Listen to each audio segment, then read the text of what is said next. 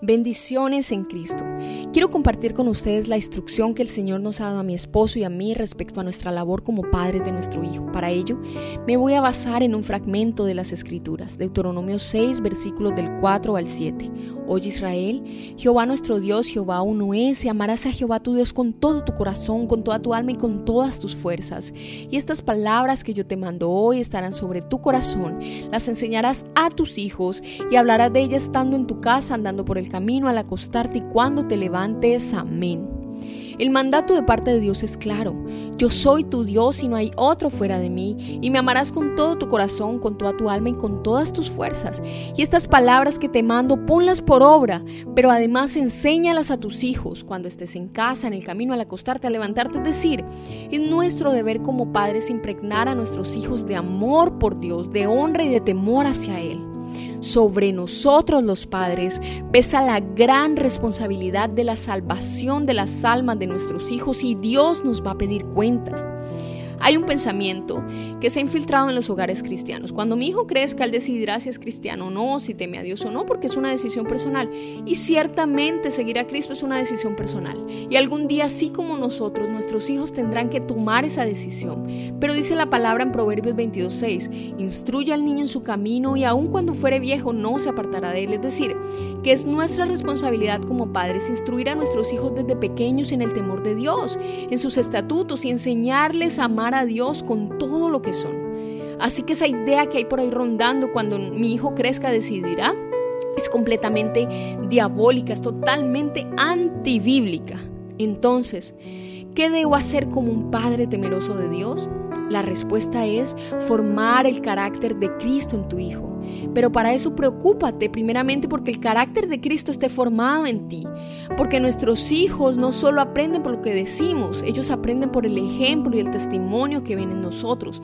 Así que no podemos pretender formar hijos alineados en las escrituras si nosotros como padres no lo estamos. Dios nos ha dado a los padres autoridad exclusiva sobre nuestros hijos. Colosenses 3:20 dice, hijos, sean obedientes a sus padres en todo porque esto es agradable al Señor. Pero esta no es una autoridad absoluta, sino que debe arguir a los principios bíblicos cristianos. El maestro Oscar Quiroga en su libro Lo que Dios espera de nosotros como padres expone tres ámbitos acerca de la autoridad exclusiva, la manutención, la protección y la educación. Hoy tocaremos solo la manutención. En 1 Timoteo 5:8 dice, si alguno no provee para los suyos, en especial para los de su casa, ha negado la fe y es peor que un incrédulo. Usualmente, cuando nosotros escuchamos la palabra manutención, enseguida pensamos en alimentos, en vestidos, etc. Pero la manutención que debemos brindar a nuestros hijos abarca la provisión en tres distintas esferas, manutención del espíritu, manutención del cuerpo y manutención del alma. La manutención espiritual compete el darles alimento espiritual no adulterado, alimento impregnado de verdad. Mateo 28, 19, 20 Dice, id y hacer discípulos a todas las naciones, bautizándolas en el nombre del Padre, del Hijo y del Espíritu Santo, enseñándoles que guarden todas las cosas que os he mandado. Los primeros discípulos que usted tiene como padre son sus hijos.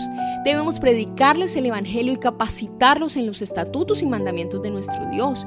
Y esto lo podemos hacer provocando en el hogar espacios en torno a Dios. Por ejemplo, altar familiar, devocionales diarios, alabanza, oración, lectura y estudio de la palabra.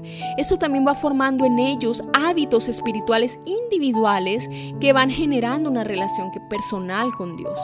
En cuanto a la manutención del cuerpo, nuestro deber ver como padres es escoger y proveer los alimentos que se van a consumir en el hogar, que aseguren un crecimiento saludable a nuestros hijos. Y dentro de esta manutención encontramos también el ejercicio, ya que el deporte propicia disciplina, concentración, salud y hasta dominio propio.